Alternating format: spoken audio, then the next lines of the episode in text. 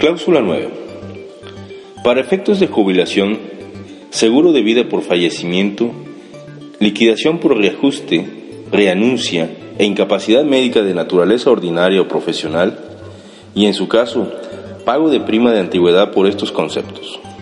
A los trabajadores de planta que hayan ocupado y a los que ocupen puestos de turno se les acreditarán los días festivos, descansos obligatorios y descansos semanales que hayan laborado así como el turno adicional a la jornada semanal que laboren en términos de la cláusula 45, según sea el caso, para incrementar su antigüedad como se establece en el anexo 15.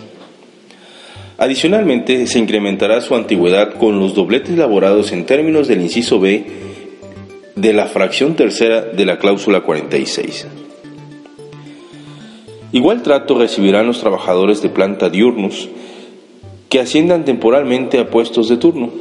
Este beneficio será a partir del 1 de agosto de 1995 y sin implicar cambios en la posición escalafonaria.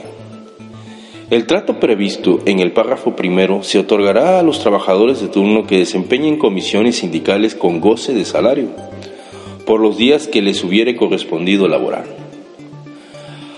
A los que siendo de turno se comisionen como instructores internos conforme al anexo 3, Solo les corresponderá este beneficio cuando impartan capacitación en los días señalados.